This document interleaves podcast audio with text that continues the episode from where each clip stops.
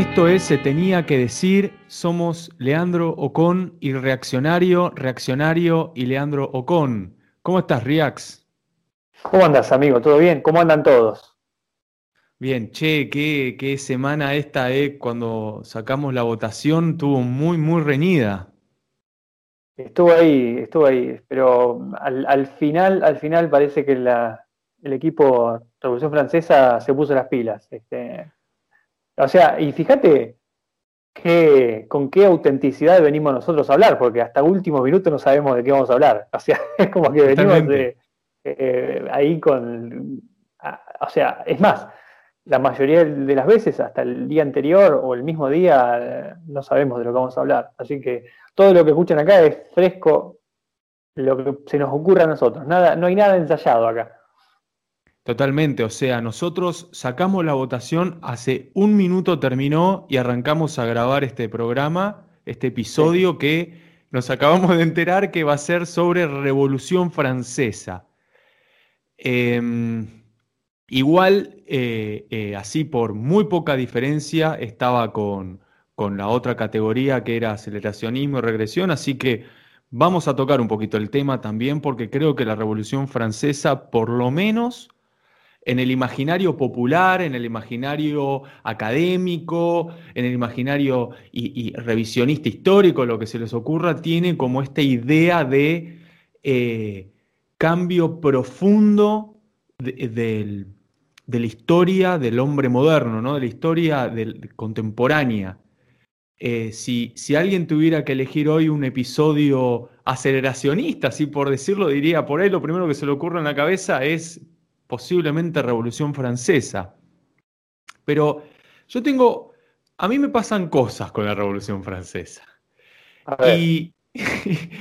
Y, y, si me permitís empezar, lo que quiero, lo que me gustaría que, que pensáramos y charláramos es salir del cuento, ¿no? Porque hay como, hay un cuento de la Revolución Francesa, me parece, que es esta idea eh, que tenemos, que nos enseñaron en el colegio, que, nos enseñan en la universidad, sobre esta caracterización de ese episodio histórico como el ideal eh, contemporáneo de lo que está bien, ¿no? La idea de la igualdad, la libertad, la fraternidad, todos estos ideales que se hicieron de alguna manera masivos, que son parte de, de las cosas y de la moral y la ética moderna y contemporánea, y, la Revolución Francesa tiene varias cosas que, a veces, si uno se los pone a pensar, no fue un, episodio que de, un día para otro el pueblo se levantó contra la opresión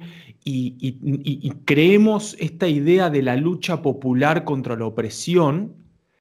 Eh, y por ahí que cuando uno rasga un poquito en la historia se da cuenta que, estaba pasando además de las características propias por ahí de la nobleza y de, la monarquía francesa, de las características propias del, pueblo francés. Bueno, en primer lugar, estaban, eh, Francia estaba en la famosa, o estaba en el marco de la guerra o de la segunda guerra de los 100 años, eh, pasa en ese periodo histórico, eh, había rivalidad en Francia con las colonias en América, em, había una burguesía pujante que sentía que eh, las reglas del juego de la monarquía no eran tan beneficiosas. Em, estaban pasando otras cosas. Entonces, por ahí, eh, si salimos un poco del discurso, de, lo, de, esta caracterización por ahí simplista de lo que es la Revolución Francesa, por ahí podemos llegar a otras conclusiones. No sé qué pensás vos. Eh, sí, la, interpretación, digamos, que, escuchamos eh, desde que prácticamente entramos a la escuela, es, parte del, mito del progreso, ¿no? Es esa, esa, idea de que poco a poco la humanidad, digamos, se fue eh, sacando las cadenas de la opresión, ¿no? Y de, a poco hubo una progresión desde la esclavitud, de las tinieblas, desde la ignorancia, hasta la libertad, la razón, eh, la igualdad y ese tipo de cosas. Eh, obviamente es, una, es, un, es propio de, la historiografía Whig, digamos, que, es digamos, la, narrativa oficial del occidente liberal, digamos hemos aprendido o se nos ha enseñado que la historia eh, va hacia adelante, va progresando, ¿no? Vamos hacia, vamos a, un lugar, digamos, eh, de, mejor que aquel del cual venimos, siempre, ¿no? Siempre ese es el, mito del, progreso liberal occidental. Y bueno, la Revolución Francesa vendría a ser como un paso importante en esa en esa carrera hacia el progreso, hacia la igualdad, hacia, que, si se quiere, la sociedad perfecta, ¿no? la sociedad liberal, eh, digamos, de los derechos humanos, de los derechos civiles este, y, todo ese tipo de cosas.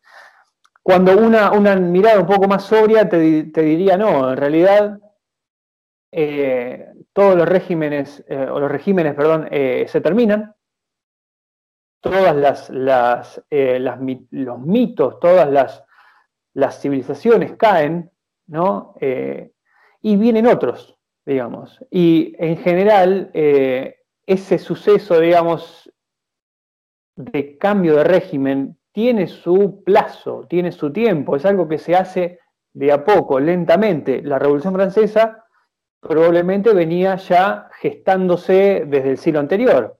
Así como la revolución en Inglaterra se venía, o sea, porque Inglaterra tuvo su revolución francesa, entre comillas, eh, en 1740, con sus, este, sus particularidades, no es exactamente igual, pero ambas terminan con un rey decapitado, eh, y ambas, digamos, eh, representan el choque de dos élites, una en crecimiento, una en pleno avance, e incluso te diría eh, en desarrollo de su propia conciencia de clase, si, se me permite el término, y la otra ya agotada, ya llegando a sus últimos momentos, y es más, habiendo perdido su prestigio, en el caso de la monarquía inglesa en el, en 1640 y la, monarquía francesa en 1789, digamos.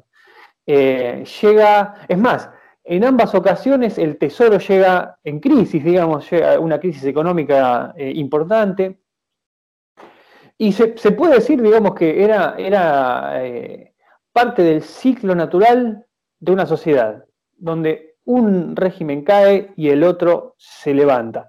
Pero, como bien nos decías vos, no se trata de, una, de un levantamiento espontáneo de, eh, de la gente como nunca sucedió en la historia de ninguna revolución, digamos. Siempre toda revolución eh, fue eh, patrocinada por una élite, como vos decías, pujante, que quiere su lugar en el poder, que quiere su, su parte, porque siente que, digamos, ha crecido en fuerza, ha crecido en número, ha crecido en influencia, pero su poder político no se refleja, no, no lo refleja. Entonces, si ese desajuste se empieza a percibir por parte de esa nueva élite y se va dando cuenta de que la élite gobernante del momento, ¿qué legitimidad tiene sobre mí?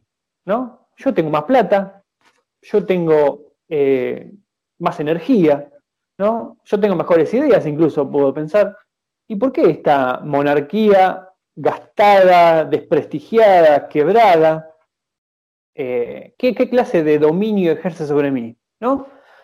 Eh, y ahí viene la parte de, que después podemos hablar, si querés, te dejo a vos, la, cómo al mismo tiempo que esa élite va creciendo, esa élite disidente va creciendo, se va desarrollando la teoría política que después la justifica, ¿no? Como Rousseau, como Locke, eh, etc. Sí, a mí con la Revolución Francesa también me pasa un poco lo mismo que la Segunda Guerra Mundial, ¿no? Es esta dualidad de lo deseable y lo indeseable de manera simultánea, porque el periodo posterior a la Revolución Francesa es conocida como el terror francés. Y en el terror francés fue este proceso de purga masiva de aquellos, aquellos, o sea, personas que eran indeseables, que pertenecían a, dentro de esta mística del que se vayan todos, es los ejecutamos a todos. La transformación y la aplicación de una violencia, eh, digamos, judicial, expeditiva por medio de la guillotina, ¿no? Eh, eh, crearon una máquina que cortaba cabezas más rápido que el verdugo con el hacha. Entonces podían ejecutar más gente más rápido, ¿no? Y a colación y después a posteriori eh, surge eh, Napoleón. Y, lo, interesante, lo fascinante de la Revolución Francesa es que después Napoleón es coronado de vuelta como la figura de autoridad máxima de Francia, que era lo que originalmente se trataba de erradicar, ¿no? Entonces creo que este, este proceso histórico eh, tiene muchas características muy curiosas y tiene que ver con el uso político, digamos, porque me diste este pie, ¿no? Con el uso político del concepto de libertad. Porque 20 años antes, 20 y pico de años antes, eh, Adam Smith había escrito y había publicado su, eh, su famoso libro, La riqueza de las naciones, que es hoy un manual, básicamente casi la, doctrina del pensamiento liberal tradicional, eh, y parte de, toda una serie de acontecimientos históricos referidos a, la idea del individuo, a la idea de la libertad, a la idea de toda una serie de cosas, se tradujeron en un movimiento político contra una élite pero bancada por otra élite ascendente. Y creo que esa élite ascendente, le, digamos, utilizó y aplicó esas nuevas ideas, porque parecían que eran las ideas del futuro, que eran las ideas más justas, porque también hay una construcción, una percepción de lo que es justo y de lo que es injusto, y en esos momentos de transición es cuando esas ideas se, se, se utilizan para terminar con, lo que se considera que es algo que no sirve más, que es perjudicial, que es injusto, que es tiránico, porque tenemos a eh, los reinados buenos, los, grandes reyes y tenemos los tiranos. ¿Y qué diferencia uno al otro? Bueno, una percepción de justicia, de contemporánea. Em, y, y lo que siempre me llamó mucho la atención es cómo también los símbolos de, la Revolución Francesa, cómo se creó todo este paradigma, cómo eh, e, esto es una, me parece fascinante, ¿no? Cómo la Estatua de Libertad en Estados Unidos tiene que ver con un poco con el ideario de la Revolución Francesa, esta idea de estos cuadros que pintó de la Croix de la mujer, con el gorrito rojo llevando la bandera de Francia, cómo ese mismo gorrito rojo después se tradujo también en la Argentina. Eh, eh, en también un símbolo de la libertad, como la idea de esa idea específica de libertad eh, que surge en aquel entonces termina siendo parte de, lo que es correcto o incorrecto, ¿no? Y, que se forjó en aquel entonces. Y en aquel entonces, ¿qué pasó? Eh, fue uno de los momentos paradigmáticos de la ascendencia de la burguesía en Francia. ¿Cómo, o sea, el, asunto que bien lo dijiste, o sea, ¿qué es un tirano? Eh, o sea, ¿era un tirano Jorge III o el Parlamento inglés cuando le impuso un impuesto ínfimo, mínimo al, té y al, vidrio y a las estampillas, por ejemplo, a, a las colonos norteamericanos? Según el sentido común, probablemente no, pero según los colonos norteamericanos que tenían muchas ganas de independizarse, sí, o sea, y probablemente según, según el Parlamento inglés, al contrario, o sea, era lo más justo, lo más... Eh, es más, tenían derecho a, los impuestos porque eran, eh, digamos, eran una colonia británica y eran propiedad, entre comillas, de la, colonia de la corona británica. Eh, entonces, ¿era un, ¿era un tirano Luis XVI? ¿Comparado con quién? ¿Comparado con Calígula? ¿Comparado con, este, con, Iván, con Iván el Terrible? ¿Qué sé yo? ¿Comparado con Genghis Khan? Eh, ¿Comparado con Alberto Fernández? ¿no? Es toda una, eh, una cuestión de, claro, de percepción. Y lo que te enseña, digamos, la historia es que cuando hay una élite eh, en ascenso, que tiene ganas de, independizarse, emanciparse o incluso gobernar, va a encontrar la justificación en cualquier parte para, digamos, convencerse a sí misma y convencer a los demás de que su, su, queja o su problema es legítimo, digamos. Va a hacer lo que tenga que hacer, lo que sea necesario, y no importa si es, eh, o sea, porque intelectuales para justificar sobran, digamos. Si vos querés escribir un panfleto como la Declaración de Independencia de Estados Unidos diciendo eh, que no soportás más vivir esa tiranía, que a cada paso que das, que querés progresar en tu vida, digamos, te estás sometiendo y qué sé yo, vos podés hacer lo que vos quieras después eh, digamos, es cuestión de convencer a los demás, eh, digamos, de, lo que vos estás diciendo. Pero no tiene nada que ver si es verdad o no. Y ahí es donde va mucho el tema de, esa alianza histórica entre, digamos, la, esta, nueva élite y los intelectuales digamos, eh, que son utilizados para justificarla. La teoría política y el poder van de la mano, digamos, porque eh, hay muchos que por ahí, eh, o muchas veces se piensa que, la teoría política, digamos, ocurre en un mundo abstracto de las ideas, ¿no? que ocurre en un vacío de poder o un vacío, digamos, mental, donde uno toma, digamos, objetivamente los datos de la realidad y a partir de ahí crea un sistema de gobierno. No, la teoría política se va construyendo al mismo tiempo que se construye el poder y se va justificando al mismo tiempo, o sea, va justificando el poder a medida que el poder crece, digamos. Hay, como un proceso de selección incluso de poder respecto a las teorías. Entonces, elige las teorías que mejor le sientan y, e incentiva a crear más teoría que lo justifique, digamos. Por eso van, esas dos cosas van de la mano. Eh, como es, eh, por otra parte, te quería decir, viste que vos hablabas del tema de Napoleón. ¿no? Eh, a toda revolución le sigue un proceso de inestabilidad, de caos, de terror incluso, y tarde o temprano se pone un freno y llega un estabilizador, ¿no? Llega alguien a poner un poco de orden. En la, Revolución Inglesa de 1640 eh, tenés, eh, cuando decapitan al rey, ¿no? Eh, tenés un, periodo de persecución a los realistas y después tenés un, periodo de caos de gobierno y después ¿quién llega? El dictador Cromwell, ¿no?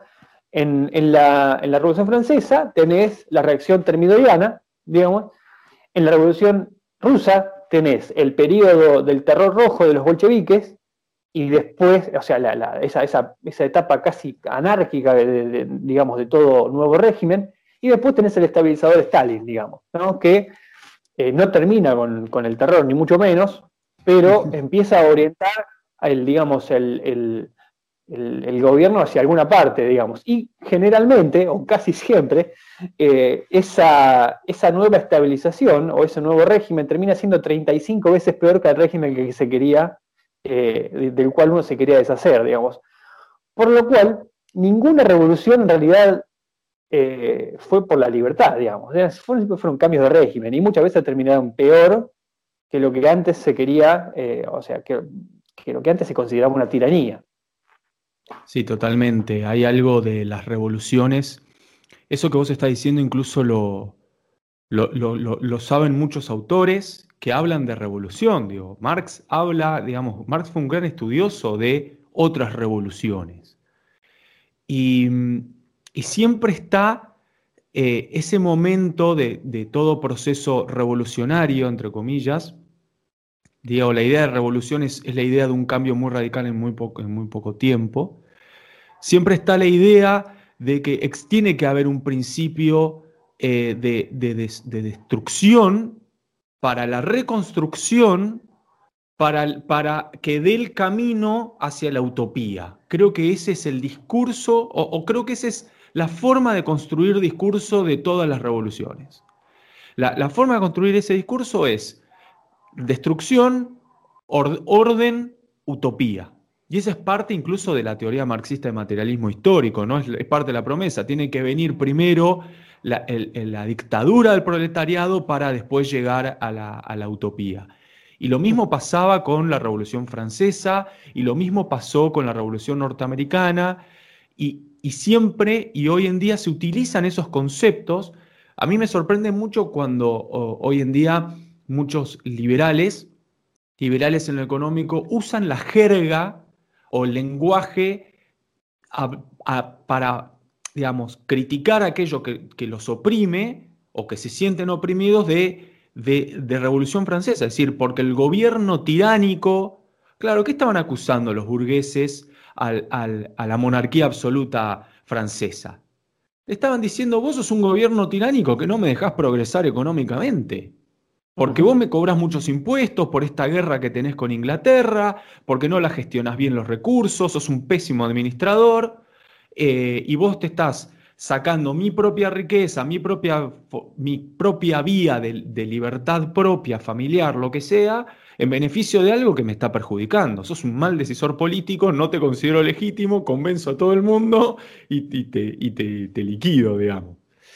Eh, y esa, fue, y esa siempre ha sido la, tónica, a mi criterio, de teleológica. Se llama teleología. Teleología es la idea de que las cosas cambian, pero siempre hacia un camino mejor. las cosas evolucionan, ¿no? Y acá tenemos el famoso debate si la historia es teleológica, si la historia es cíclica, si, si, si en realidad hay un momento mejor de la humanidad y después hubo un momento que ahora es decadente, viste como hablamos por ahí en, otro podcast de la tradición, ¿no? de sacarle una foto un momento que consideramos ideal y después todo eso es decadente, o si en realidad siempre estamos yendo hacia adelante, que ahí, por ahí ya es el debate aceleracionista, ¿no? Em, pero lo que, digamos, lo que me interesa a mí eh, eh, siempre me, fascinó de, la Revolución Francesa es cómo después se construyó ese mito, ¿no? Ese mito eh, fundacional de lo que hoy es la teoría de la justicia moderna, ¿no? Creo que, eso como que me, encanta, el ideario. Vos decís Revolución Francesa y la gente piensa, toma la Bastilla, piensa en la mujer con la bandera, hay como todos unos símbolos que tenemos metidos en la cabeza. Y es más que eso. Sí, obviamente como la historia la escriben los, los vencedores siempre, mm. y vivimos en esta, en esta etapa, digamos, de, concepción weak de la historia, digamos, eh, se tienden a dejar de lado eh, las partes, digamos, menos, de, menos eh, agradables de, la, de todas las revoluciones, que todas las revoluciones fueron sangrientas, y la Revolución Francesa, es más, Inglaterra no, estuvo exenta de, su, de, su, eh, de sus masacres, digamos. Tenés la masacre de, Cromwell en Irlanda, tenés eh, la persecución de católicos en, eh, tiempos de James II, por ejemplo.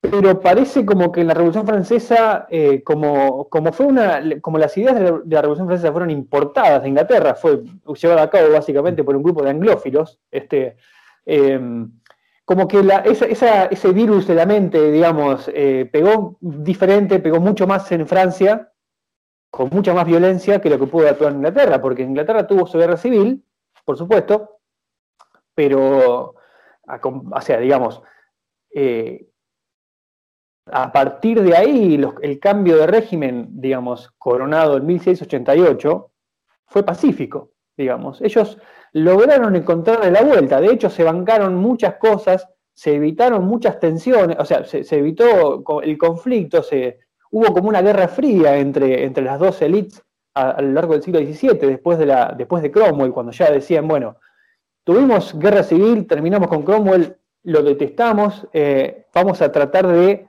encaminar esta situación, se pusieron de acuerdo, hubo como una tregua, ¿no? Y finalmente en 1688 la, esta élite liberal eh, triunfa definitivamente por encima de la élite eh, monarquista, digamos. Eh, pero en Francia no, en Francia fue una cosa, una convulsión prácticamente. O sea, fue, es como, hay, un libro que no tiene nada que ver, pero ilustra muy, bien el punto este. Hay un libro que, se trata de, la liberalización de Japón, por ejemplo. ¿no? Cuando llegan, digamos, Perry a Japón, que Japón se empieza a abrir al mundo, la gente de Japón empieza a importar ideas liberales. Y el autor este de, de un librito muy interesante dice que en la década del, siglo XIX, del 80, del 90, ¿no? ya, ya habiendo pasado un par de décadas de la, de la llegada, digamos, del liberalismo a Japón, la gente empieza como a adoptar frenéticamente las modas de Europa y de Estados Unidos. Entonces, un día se les da por bailar tap y al, otro mes se, da, se, les da por comer eh, comida europea y el mm. otro mes se les da por bailar otra cosa o por la literatura o por, la teoría política. Entonces vos tenés un agente externo, un agente mental, digamos, casi, casi tener una patología externa aplicada a una población que no estaba quizás preparada para eso. ¿no? Es como que la falopa pega diferente en diferentes lugares, ¿no? Eh, entonces, claro, en Francia, sumada, digamos, o agregada a divisiones que ya existían en Francia, eh, claro, causan, causan estragos, digamos. Eh, y por ahí tenés, por ejemplo, esa, esa, esa, cosa similar a la Revolución Rusa, esa venganza en contra de un sector de la población, digamos. Hay un libro excelente que se, llama La boya sangrienta, se llama, eh, que está en, inglés. Es de un, tipo que escribe con un seudónimo, que es Peter Porcupine. Porcupine como porcoespín. Y el tipo dice, eh, estas ideas que eh, llegaron desde Inglaterra hasta Francia, miren la locura que causó, tengamos cuidado porque estamos cerca, no vaya a ser cosa que nosotros que haya como un intercambio de saliva, básicamente, y esas ideas sangrientas vuelvan a Inglaterra mucho peor que antes, digamos, ¿no?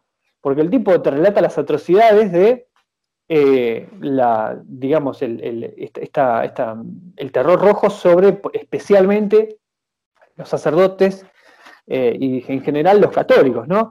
Esta venganza, como fue en el caso de la Revolución Rusa contra, los kulaks o contra lo que ellos llamaban la, burguesía. Y es más, son, eh, ahí es donde se, empiezan a popularizar ciertas eh, eh, formas de ejecutar a la gente que eran absolutamente ah, terribles, esto que llamaban los matrimonios republicanos, se llamaban, no sé si te suenan, que ataban a dos personas juntas y las tiraban al río, por ejemplo, las ataban cara a cara, cara a cara, así, viste, de frente, las ataban así y las tiraban al río, por ejemplo. como es, lo que no pasó en Inglaterra, el nivel de crueldad que no ocurrió en Inglaterra sí ocurrió en Francia. Y es más, eh, yo creo que es tan resonante el caso, porque Inglaterra siempre fue ajena a Europa, un poco separada de Europa, pero que esas ideas, eh, digamos, le claven un puñal al mismo centro de Europa, digamos, fueron, fue algo eh, importantísimo. Por eso creo que la Revolución Francesa muchas veces opaca a la norteamericana, que ocurrieron con muy poco tiempo de diferencia. Sí, a ver, eh, hay un tema muy interesante por, incluso por las cuestiones, por, por las fechas que se ha logrado disfrazar, y esto es algo que, sí, concuerdo totalmente con vos, que es cómo las ideas de un núcleo eh, ético, cultural, eh, anglosajón, lograron penetrar gran parte del, mundo de aquel entonces, sobre todo el mundo occidental, pero después se fue hasta Japón y otros lugares, eh, disfrazadas de, de, universalidad, que creo que eso es clave. Pero, ¿cuál es el problema de las fechas? El problema de las fechas es que uno dice, bueno, pasó la Revolución Americana, después pasa la Revolución Francesa y la Revolución Francesa cambia Europa. Ese es parte del paradigma que uno estudia en el colegio, cómo la Revolución Francesa cambió la historia sociocultural y, política del mundo occidental, cuando en realidad lo que fue cambiando la historia sociopolítica de Occidente fue una serie de, escritos y de procesos que pasaron por debajo de la superficie. Por eso yo siempre recuerdo, mira, la fecha, hay fechas que pasan cosas y fechas que no pasan nada, pero hay un año que para mí es definitorio. Es 1776. Es el día, es el año en el que se independiza Estados Unidos, es el año en el que se funda el Virreinato del Río de la Plata, y es el año en el que se publica La riqueza de las naciones de Adam Smith. todo el mismo año, 1776. Todo eso es parte de un proceso que se viene dando en el cual, como las ideas, cuando uno dice, cuando uno las toma por universales, cuando dice, no, pero esto es parte de la, esto es, el hombre es X cosa, ¿no? Alguien afirma que el hombre es A, B, C o D. Y después toma esas ideas y dice, no, porque este es un principio universal, está olvidando el origen cultural, político, esto que sí banco de Derrida, la idea de, construir las ideas, uno se da cuenta que eh, el, escrito de Adam Smith viene de otra filosofía, viene de filosofía eh, también protestante, eh, anglosajona, de, de, cómo se entiende el individuo, cuál es la verdadera naturaleza del individuo. ¿no? John Locke, un filósofo bastante, digamos, que que tiene su raíz liberal porque era un, digamos, era un cura escocés, cree que el hombre no es malo por naturaleza, a diferencia de Hobbes, que Hobbes alimentó después la monarquía absoluta de alguna forma, eh, cree que el hombre no es malo por naturaleza y que el hombre es víctima de los malos, de los opresores, de los tiránicos, y que eso es lo que lo lleva a cometer actos eh, de pecado, lo que sea, o actos que no sean buenos ni justos socialmente. Entonces el hombre como individuo, como ser que, conlleva su, individualidad, su libertad, cuando está gobernado por, por gente maligna, eh, lleva al hombre a hacer actos malignos. Y fíjate cómo eso está en la teoría de la justicia y de muchas de las cosas que debatimos hoy. La gente cree que los políticos son los malos. Ellos, a, diferencia de yo, que soy la víctima, digamos, obviamente yo soy víctima de los políticos, pero hay algo que no podemos eh, dejar de ver, que la clase política, sobre todo en los sistemas políticos que tenemos hoy en día, salen de algún lado. las relaciones que hay en el medio, los actos de corrupción, el complejo entramado sistémico que hay en el interior de las sociedades, que tiene como, como reflejo un sistema político específico, eh, si lo pensamos dualmente como lo presenta Locke, es, este es un tirano, yo tengo que liberarme.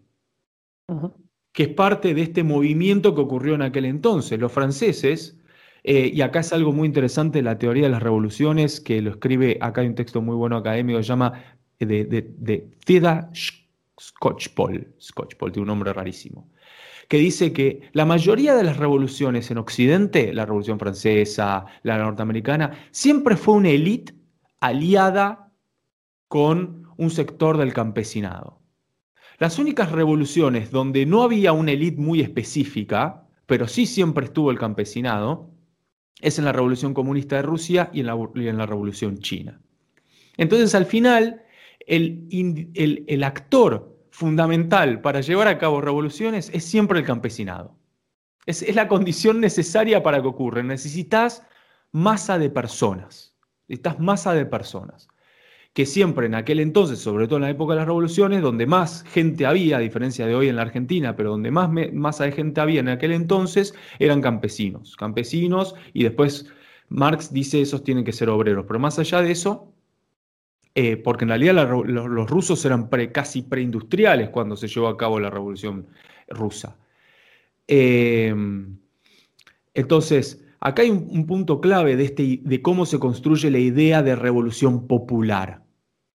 Necesita gente, mucha gente, y en aquel entonces, donde estaba la mayoría de las masas de personas que vivían en una situación desventajosa con respecto a la élite, era, era el campo. Sí, y ya que me nombraste la, Revolución Rusa, eh, hay algo que está muy... Eh, o sea, ahí tenés ahí, ahí tenés el aceleracionismo en práctica. Ya que me hablaste de la, de la, digamos, de la no eh, preparación, digamos, o sea, teniendo en cuenta, siendo coherente con la teoría marxista, la, revolución, la revolución rusa no tendría que haber pasado, tendría que haber habido 100 años de industrialización. Tal cual. Pero eh, Lenin quizás tenía en la cabeza la idea de acelerar los procesos, ¿no? Eh, pero que para mí el tema de la aceleración o regresión siempre tiene que ver en realidad con lo que es eh, políticamente expediente en el momento. ¿no? Si yo puedo ajustar la aceleración o la regresión a mis ambiciones políticas, bueno, lo hago, digamos. Eh, como es, eh, básicamente yo creo en ese, en, ese, en ese tema como en cada civilización va madurando a su tiempo y por más que yo quiera, digamos, acelerar los procesos eh, o retrasar los procesos, incluso volver hacia atrás, yo no puedo. Yo, es como cocinar una, torta, digamos, yo no puedo volver hacia atrás la cocción. Y tampoco puedo eh, acelerar, acelerar ese, ese, proceso como yo tenga ganas, porque lo, que yo, lo que yo voy a causar es que básicamente la torta se me queme, ¿no? Entonces, eh, yo sé, ya que, bueno, eso cuando toque, bueno, mi perro está la, eh, cuando, digamos, cuando toquemos ese tema, vamos a ver, creo yo por lo menos de mi parte, voy a hablar un poco de eso, digamos, el tema de que el acelerar el proceso, por ejemplo, Marx era un aceleracionista, digamos.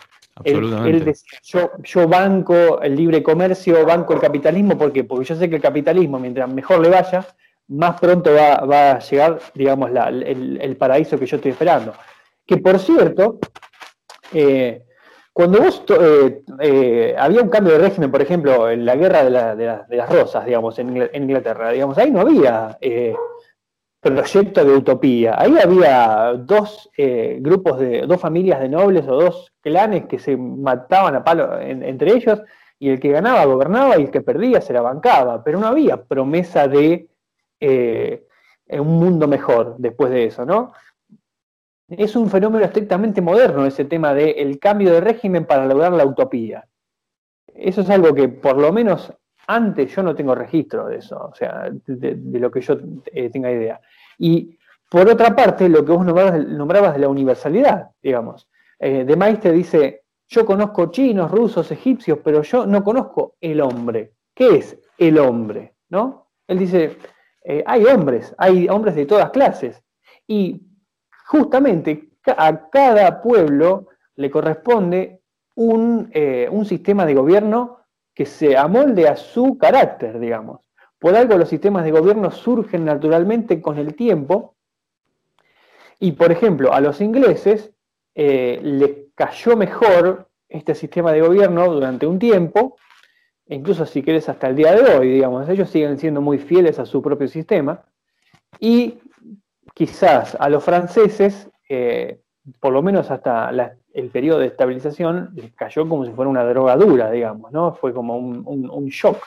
Este, pero es interesante lo que decís, ¿no? Porque justamente la, idea de universalidad que hoy en día está tan vigente, hoy en día creemos que hay una forma de gobernar, hay una forma de hacer las cosas. Es más, durante la Segunda Guerra Mundial, uno de los mensajes de propaganda más, eh, más usados por Estados Unidos era que ellos eran la tierra de la libertad y que Alemania, Japón e Italia eran la tierra de la esclavitud, digamos.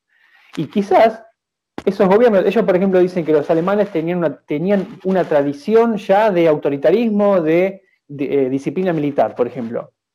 Y al mismo tiempo ellos decían que estaba mal, pero escúchame, si a ellos les cae bien ese sistema, significa que ellos mismos lo desarrollaron orgánicamente.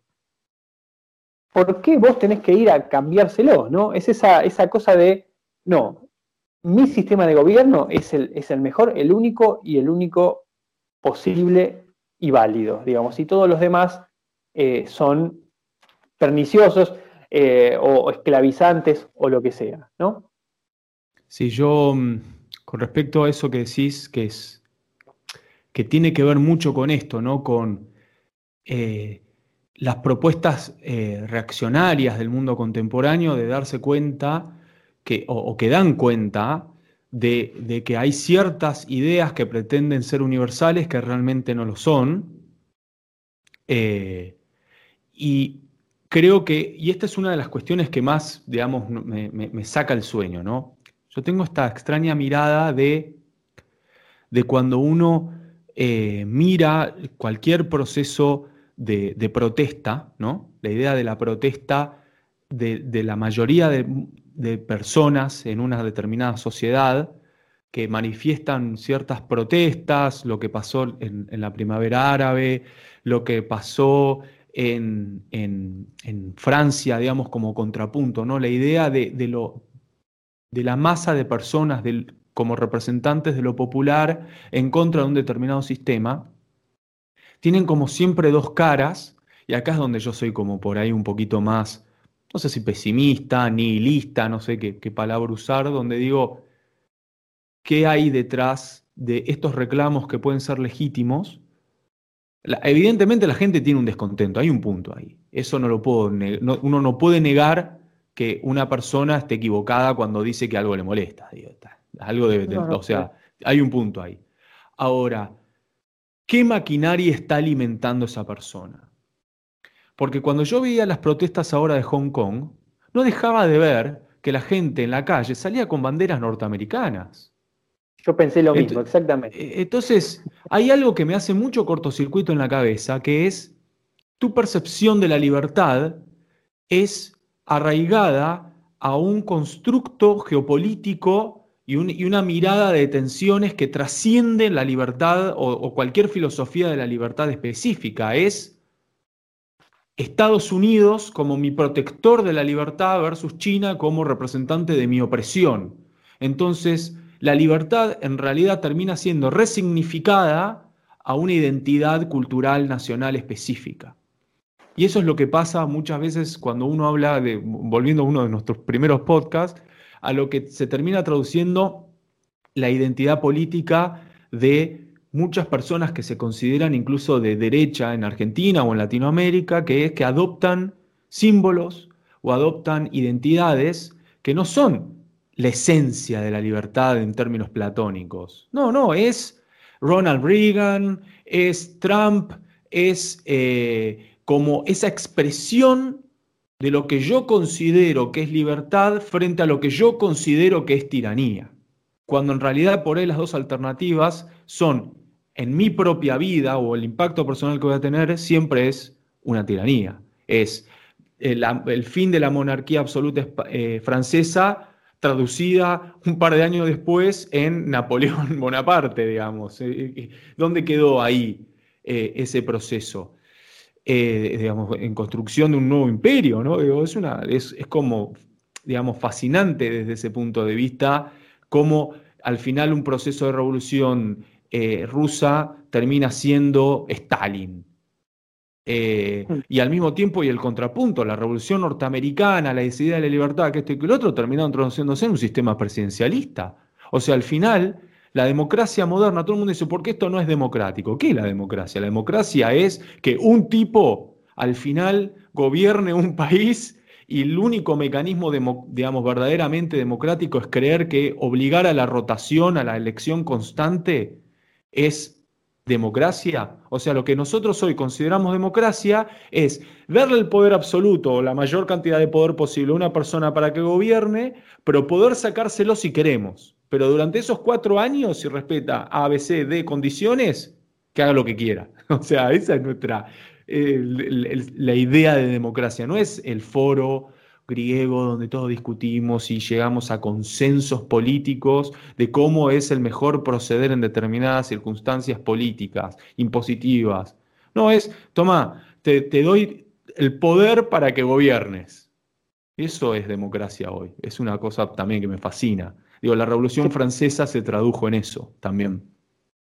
Sí, la, Revolución Francesa se tradujo justamente en, eh, digamos, cuando se convirtió en mito, digamos, cuando ya se, pasó a ser algo idealizado, se, transformó en, si el gobierno no me gusta, yo tengo que buscar la forma de liberarme de esa, de esa tiranía. ¿no? por ahí ese, ese pensamiento, digamos, eh, que no es exclusivo de la Revolución Francesa, sino que también de la, norteamericana, eh, como es esa idea de que yo importo, ¿no?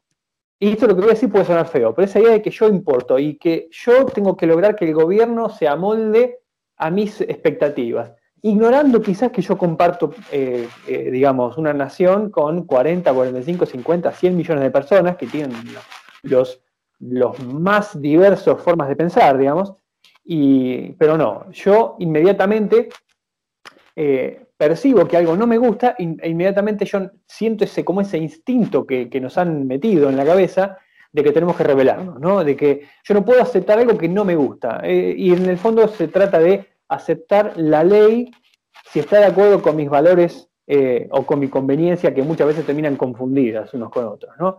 Pero lo que sucede en realidad en la democracia y en la Revolución Francesa, digamos, eh, es una constante a lo largo de la historia, esto es algo que está en, en, Gaetano Mosca, es que siempre hay una clase gobernante y una clase gobernada, digamos. Lo que puede llegar a cambiar es, eh, digamos, la forma en la, a través de la cual esa élite gobernante llega al poder, se mantiene y renueva a sus miembros, pero que la, la división entre gobernantes y gobernados siempre existió y siempre va a existir. De hecho, por ejemplo, eh, vos hablas de liberación y, la, recién a partir de la Revolución Francesa, digamos, empieza la conscripción en Francia, cosa que no existía antes.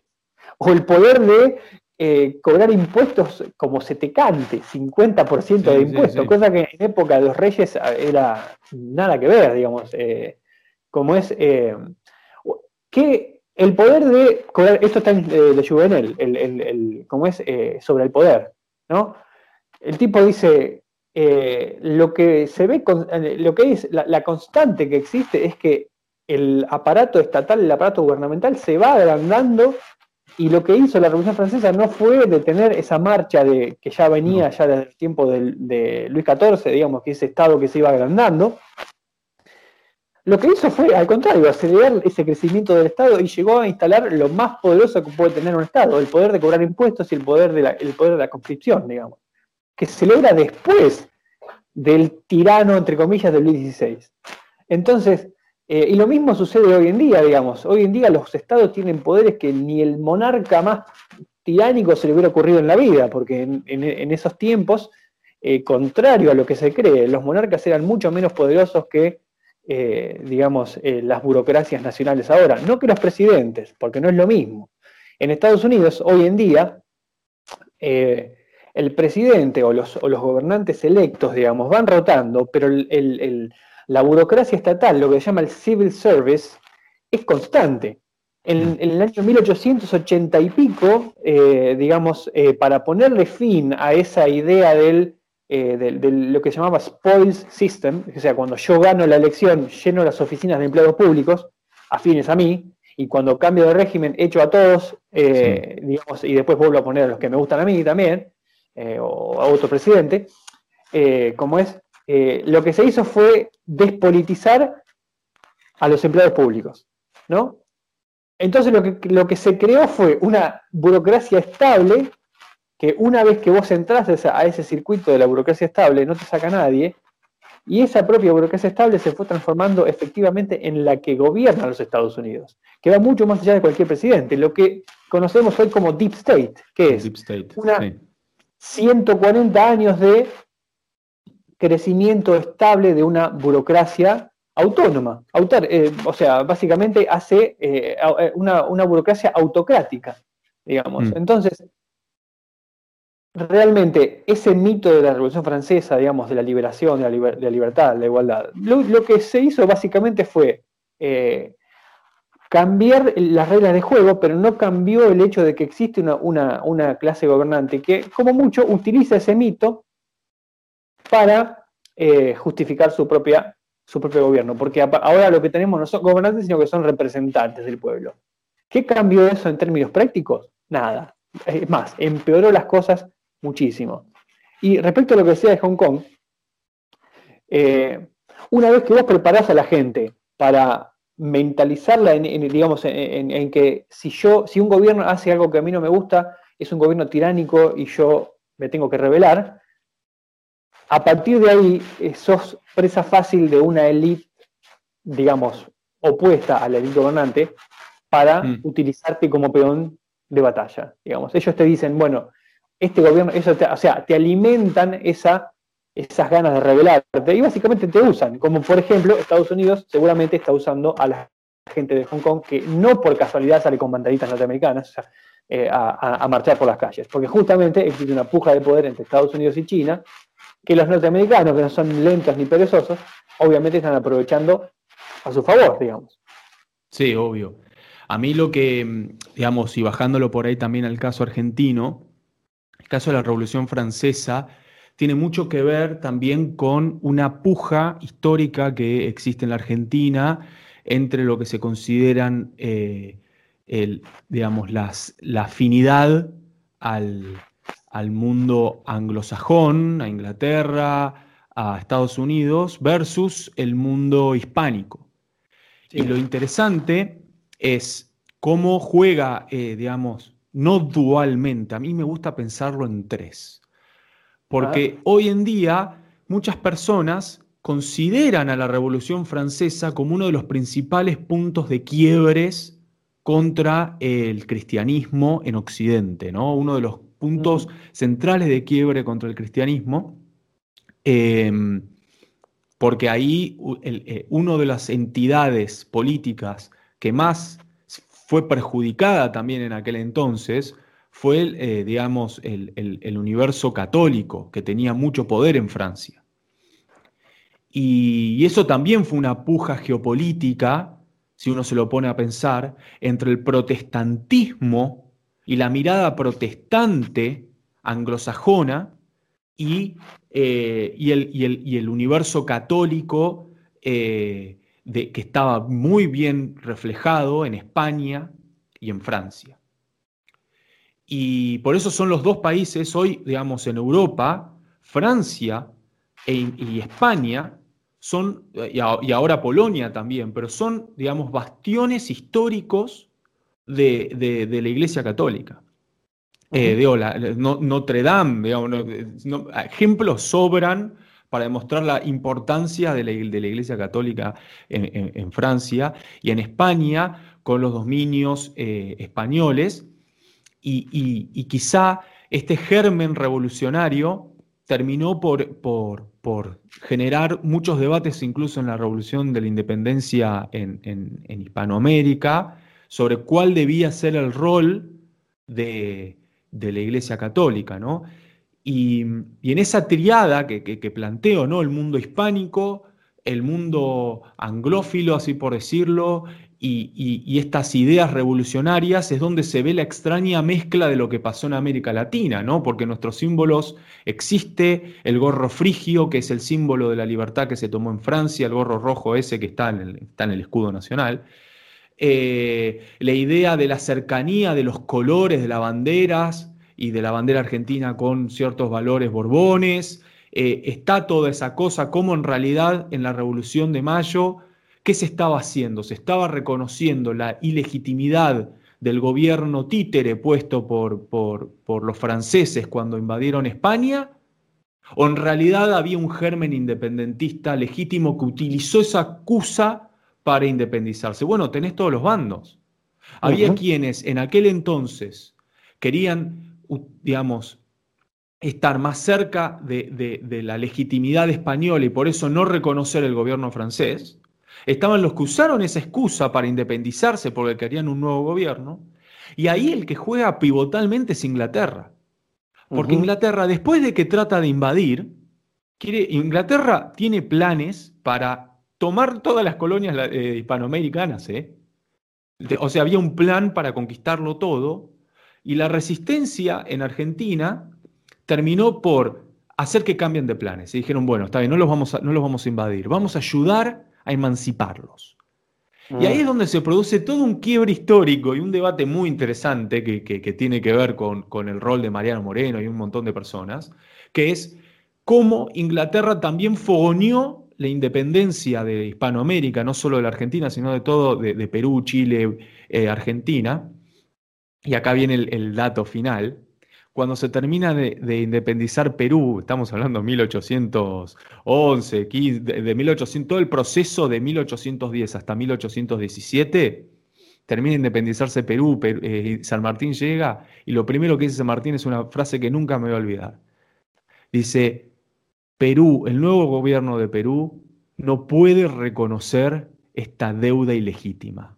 ¿Qué deuda ilegítima? Los ingleses le habían prestado plata a los revolucionarios eh, ah. eh, peruanos para independizarse y ahora le estaba cobrando plata con intereses. Ahí era una cosa increíble, digamos. Ellos fogonearon la, la revolución prestando plata y después ahora querían la plata de vuelta tipo FMI, tipo, digamos, ¿cómo fue, cómo fue consolidándose desde aquel entonces, desde el momento que Perú se independizó de, España, ya tenía deuda externa con, un banco inglés. Es increíble. Sí, vos sabés que esa, esa forma insidiosa que tenían los ingleses que después adoptaron los norteamericanos, por ejemplo, vos, eh, digamos, el Inglaterra, bueno, tuvo su imperio británico, pero los norteamericanos no tuvieron su imperio norteamericano, oficialmente. Ellos, por ejemplo, eh, ¿qué, les impedía a ellos, por ejemplo, eh, anexar Cuba, ¿no? A los norteamericanos. Eh, esto ya nos yendo un poco de las ramas, pero un poco por las ramas, pero Estados Unidos lo que hace es ayudar a liberar a Cuba y después les, los obliga a los cubanos a escribir una constitución y después le pone una enmienda, la enmienda Platt, que les dice básicamente que eh, no pueden hacer nada sin consultar a Estados Unidos, porque cualquier cosa que puedan eh, decidir puede poner en peligro su independencia. O sea, yo te presto a vos, eh, yo te regalo a vos una bicicleta, pero la puedes usar cuando yo te digo nada más. O sea, ¿de quién es esa bicicleta? Es un poco, hay un libro que se llama Contra el Yankee, de Julio César, César Gandarilla que está escrito en, los tiempos de la enmienda Platos, estamos hablando de principios del siglo XX, así que no se puede acusar a Gandarilla de ser un marxista, de ser un, un y che o sea, estamos hablando de otra cosa, eh, donde el tipo te dice básicamente, ¿no? Eh, nos, nos, este, nos, metieron al perro de una manera increíble y, muchos habíamos, habíamos advertido que la ayuda de los norteamericanos iba a tener consecuencias, que no iba a ser gratis, eh, recordemos que, bueno, que, en ese tiempo eh, eh, Estados Unidos estaba en guerra con, España, ¿no? Y, hubo un reordenamiento de cosas ahí con Filipinas y cosas más. Este, ¿cómo es? Y el tipo decía, mirá que estos tipos no, no van a, claro, no, van a venir gratis acá, dice el tipo. O sea, no, no, no van a hacer, no van a ser de buena onda, ¿viste? Pero bueno. y yo, y, algo, hay un tema que, que, me interesaría saber lo que vos opinás volviendo a la Revolución Francesa, ¿por qué acá en los, liberales eh, reniegan de la Revolución Francesa, digamos, se desentienden, pero admiran la Revolución Norteamericana, digamos, ¿no? Los separan, es como que uno era una cosa y el otro era otra.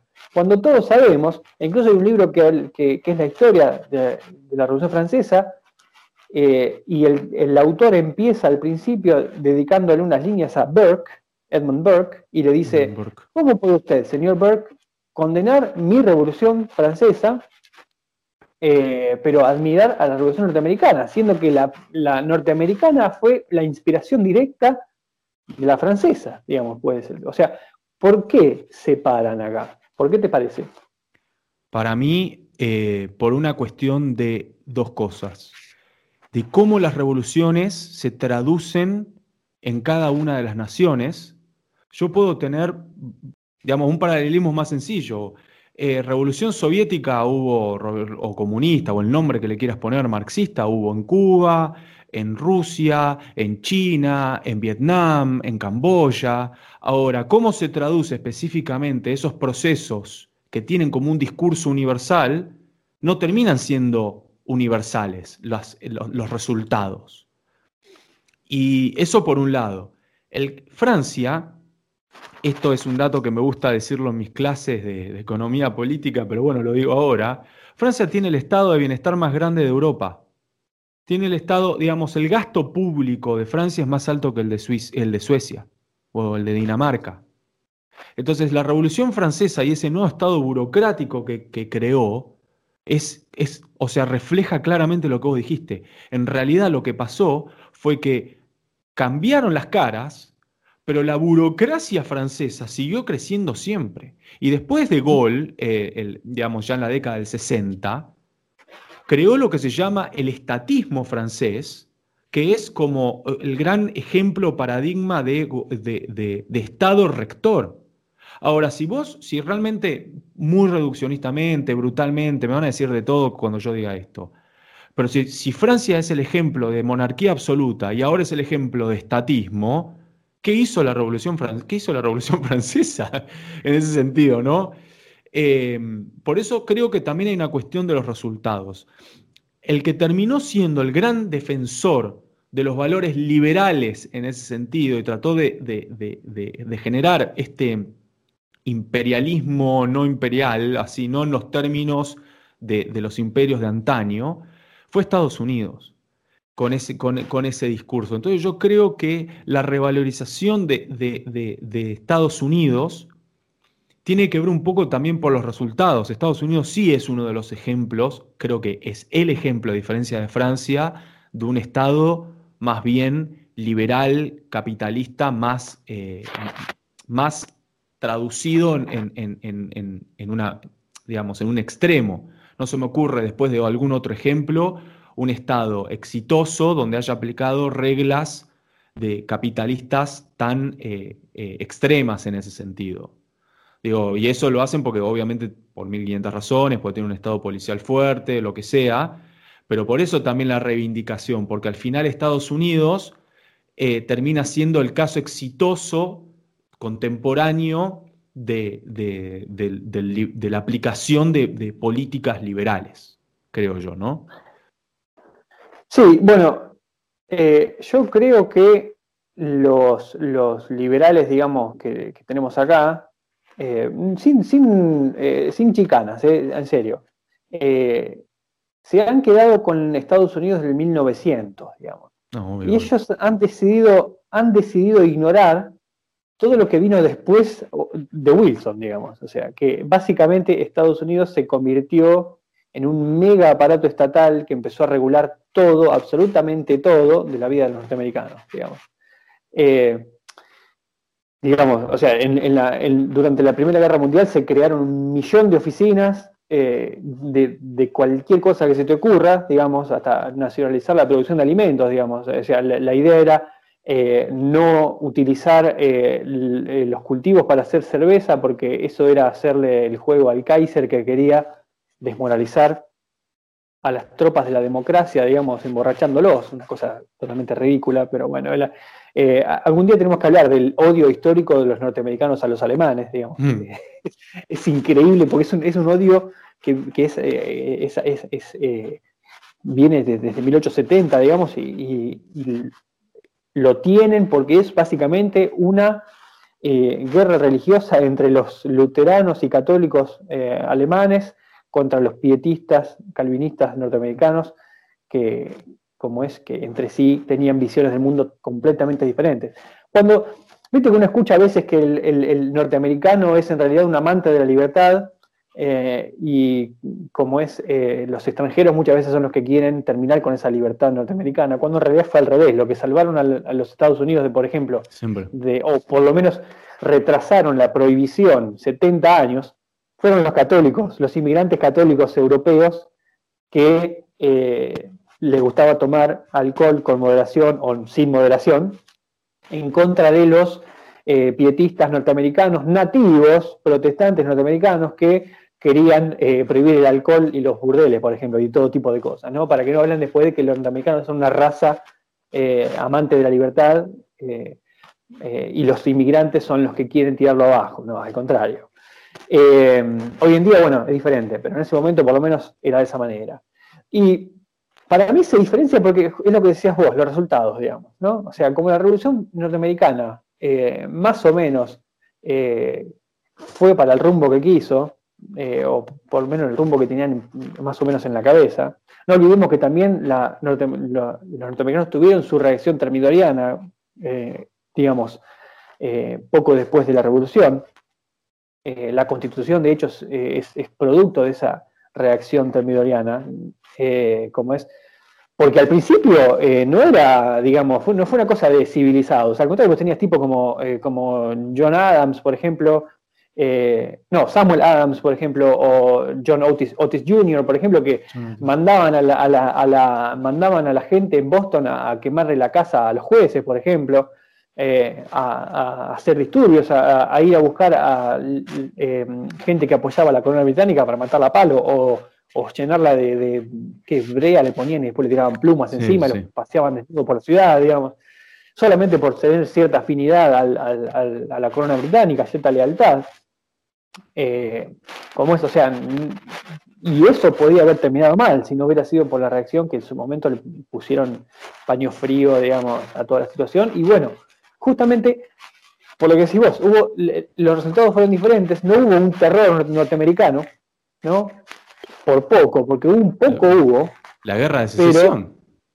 bueno, sí, un poco después, también, eh, unas décadas después, eh, pero sí, de hecho, esa élite incipiente de, Boston en, el siglo XVIII, eh, digamos, aplasta al sur, digamos, imponiéndose por, digamos, eh, en, todo en toda la nación. Digamos, que después esa misma élite eh, sería la que, la, que llevaría a Estados Unidos a la Primera Guerra Mundial y a la Segunda, ¿no? Esa, esa idea, ese delirio de salvar a la humanidad que tenían ya los bostonianos desde desde que llegaron, básicamente, porque John Winthrop cuando llega, en 1730, si no me equivoco, escribe La ciudad sobre la colina, ¿no? Y dice, los ojos del mundo están sobre nosotros, nosotros somos el faro de la humanidad, básicamente.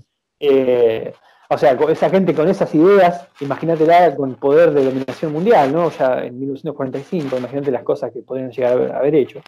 Eh, pero sí, creo que hay una separación por, los resultados, digamos. Una fue un poco más elegante, eh, o se taparon mejor las cosas vergonzosas que en la otra, que vos tenés ya el terror rojo propiamente dicho, documentado, y que está en boca de todos, y por eso es que algunos acá como que se desmarcan de, la francesa diciéndoles que incluso eran, incluso eran comunistas, ¿no? Han escuchado por ahí, salvándola de la revolución norteamericana que no, que era propiamente liberal. Sí, no, el hecho de desmarcarse tiene que ver también con el principio el rector que vos estás diciendo, los norteamericanos, su liberalismo es teológico es teológico, el liberalismo norteamericano es teológico y la Revolución Francesa fue quizá de alguna manera anticristiana. Y ahí creo que esa también es una forma de desmarcarse. Con respecto a también la, relación que hay entre Francia y Estados Unidos, creo que también tiene que ver un poco con eh, elegir tu opresor.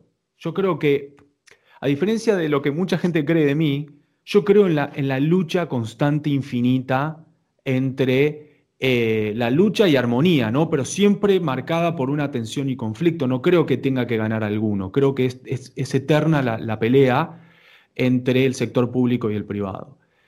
Porque si no, es elegir al opresor. Porque el que te defiende a ultranza al sector privado eh, está desconociendo el poder que tienen las corporaciones en Estados Unidos para decidir sobre el otro. Entonces, en realidad a veces es cómo se traduce la justicia de la desigualdad, creo que tiene que ver mucho con las diferencias entre Estados Unidos y otros países europeos. Es sencillo, cuando vos ves a una persona que necesita em, algún tipo de medicamento, por ejemplo, eh, acá las corporaciones farmacéuticas en Estados Unidos ganaron totalmente. El que puede lo paga y el que no, no. Entonces, cuando se muere una persona, digamos, porque no tuvo el medicamento que necesitaba, que por ahí en otros países es de, más fácil acceso, como las personas diabéticas, en Estados Unidos la gente se muere de diabetes, es una locura. en otros, eh, digamos, en Argentina no. por otras cosas posiblemente sí, pero digo, hay cosas que, que, la insulina es tan cara en Estados Unidos que ahí tienes un tema muy claro de rispidez donde impera la lógica liberal es, vos te lo puedes pagar, tenés acceso a la insulina, no te lo puedes pagar, es tu, es tu problema, es tu responsabilidad, es tu culpa si vos te morís. En cambio, en algún mundo, en otros universos es, no, loco, pará, ¿cómo le vas a cobrar eso al tipo? Es, no, digamos, ¿quién, o sea, ahí empieza la lucha de la intervención del Estado. Entonces creo que tiene que ver también un poco cómo se traduce el principio de justicia e injusticia frente a lo que es el sector privado y lo que es el sector público. Estados Unidos no es liberal en los términos que uno cree que es. Es el gobierno de las. es, el, es, el, es la extraña fusión del deep state con las corporaciones. Eso es el. Así, digamos, tus opresores, ¿quiénes son? Son las corporaciones con el deep state. En los, otros, en, los otros universos, como en Francia, tu opresor, ¿quién es? El Estado y sus ineficiencias, que seguramente las tiene. Eh, porque el Estado suele ser más ineficaz. No conozco estados eficaces. Uno me puede decir China, que esto que el otro, todos son, son todos menos eficaces que el principio corporativo, ¿no? que, siempre trata de maximizar eh, ganancias versus personas. Por eso es más eficaz. Ahora, em, ¿cuáles, creo que, las, no, no, tiene solución eso específicamente? En el caso de Estados Unidos, mucha gente celebra porque cree, y acá está quizá el debate para la próxima vez, celebra el desarrollo tecnológico que las, digamos, que termina siendo por ahí el principal mecanismo de bienestar. Acá está el punto clave que separa todos los debates, todo lo de la Revolución Francesa, todo que creo que es cuál es la ética del desarrollo tecnológico. Porque es la misma tecnología la que empuja a, los debates, digamos, existenciales de la humanidad.